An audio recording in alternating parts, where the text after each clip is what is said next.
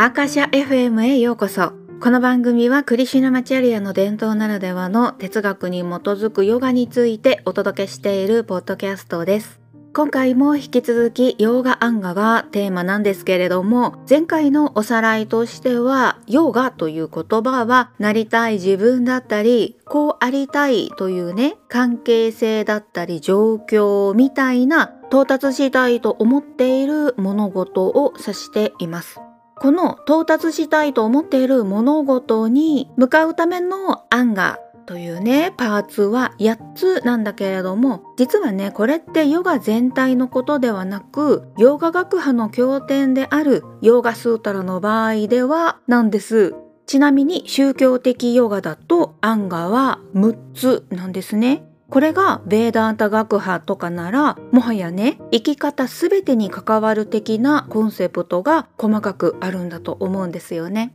でのヨーガ学派である我が伝統としてはねヨーガに向かうための手段においてまずはマインドケアが土台なんです。でその先の到達したい目的地がもしも今わからないとしてもマインドケアすることでまずはね今の自分自身だったり自分の状況だったりが見えてくるというねここが大切なんですよね。だってこうやってね現在地での足元が見えているならゴールがおのずと見えてくるものだったりするしさらにね一つのゴールに到達する頃にはまた新たな目指すべき目標が必ず見えてくるものだったりするんです。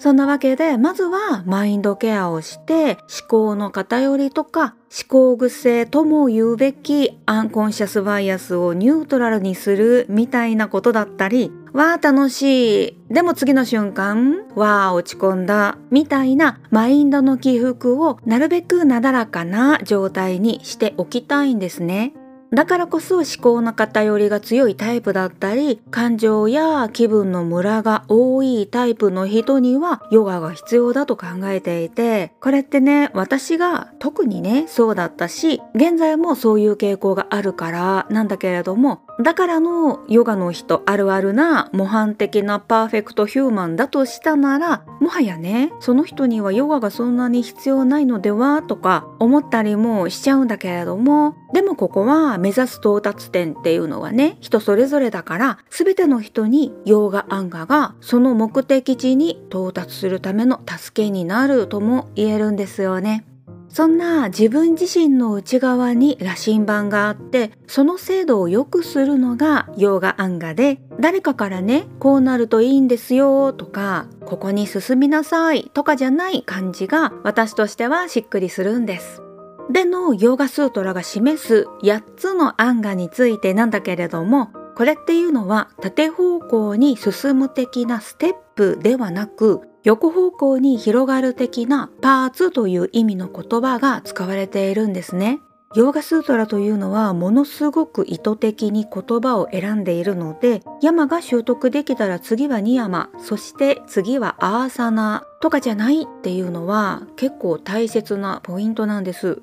言葉としては一段一段進んでいくみたいな感じはサーダナとかだとねゴールに向かう道筋という意味合いだから確かにそうなんだけれども安価に関してはやっぱりね英語でのパーツというニュアンスがあってお互いがお互いを補い合っているものだというふうに実感としてもあるんです。さらに言うと一つ目の案画である山は実生活実社会において実践するのがね本当に難しいものなんです。だからニヤマなしには山を心から理解しての実践っていうのはねできないというふうに教わっているしこれ本当そうなんですねじゃあ2つ目の案がであるニヤマが何かっていうとこれはね自分自身への規律みたいな意味合いがあるんだけれどもニヤマを心から理解して実践するなら自分自身が原因になる苦しみを避けることができるよと教わってます。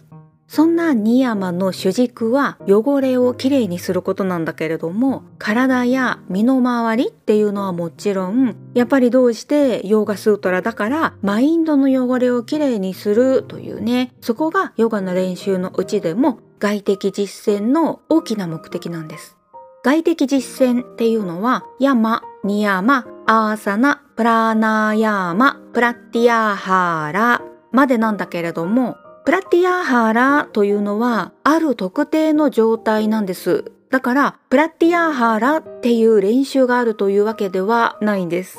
で話をニヤマに戻すとニヤマの5つの項目を理解してね実践しているうちに頭で考えてこうとかじゃなくって自然とね山にのっとった考え方や行動ができるようになってくるんですよね。でこの山というのは自分以外の人や生き物や社会がね原因になる苦しみを避けるためのコンセプトなんですよね。だからこういった苦しみがね少なくなってくるとマインドに汚れが溜まりにくくなってきてそうするとニヤマにしてみても今まで表層的な汚れのクリーニングに費やしていたみたいなね労力が少なくなるからより微細な汚れのクリーニングができるようになるという相互作用があったりします。でのマインドの汚れのクリーニングってねどうするの？というと集中なんですスピっぽく表現するとエネルギーを分散させずに一つのことに集中するということでこれはねつまりメディテーションなんですね。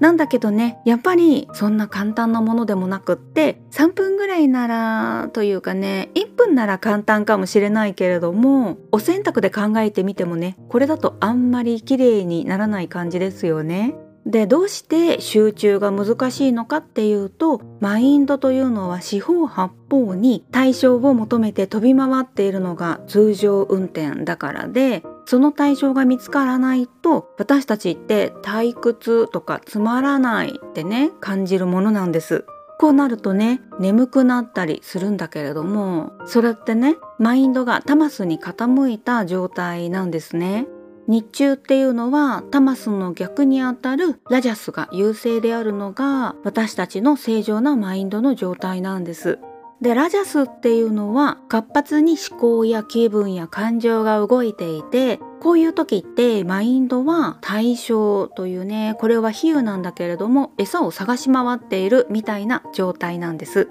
これが夕方ぐらいになると餌を探すエネルギーが尽きてくるからタマスが徐々に優勢になってきてまったりしてくるんですよね。そうこうして夜になると完全にタマスが優勢になって眠りにつくというのが一日で見たところの正常な状態でのマインドの性質なんです。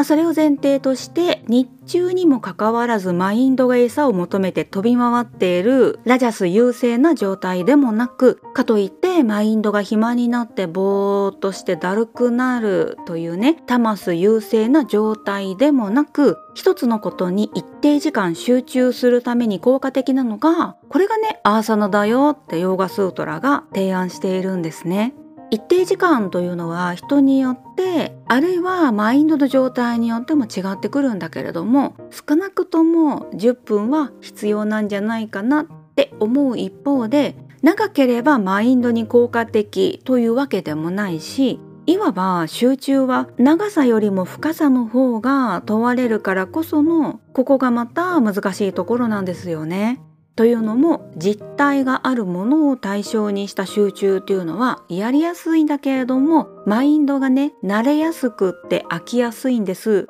でひとたびマインドが「ああこの感じね」みたいに慣れてしまうとあとは惰性で体を動かすのみでマインドはねもう餌を探しに行っちゃうからこういう感じだと健康体操にはなるんだけれどもマインドに対しての作用はそんなにないってことになるんですね。だからもしもヨガのポーズが好きで練習しているっていうね、まあ、これはこれでいいんだけれども。だけど心が不安定というかね。気分の浮き沈みが激しいみたいな人は練習のやり方をちょっとね見直してみた方がいいんじゃないかと思うんです。そんなわけでねアーサナっていうのは一時的な集中としては合理的手段だしもしも呼吸にフォーカスできるとしたら生理機能というね内臓への作用も期待できるしマインドケアを目的とした練習に関しては呼吸に対しての集中というのは必須なんですね。なぜかというと最大の浄化力を持つのが呼吸だからなわけで外的実践から内的実践に進むための鍵でもある呼吸についてね次回お話ししますね。それではまた次の配信でお会いしましょう。ミカでした。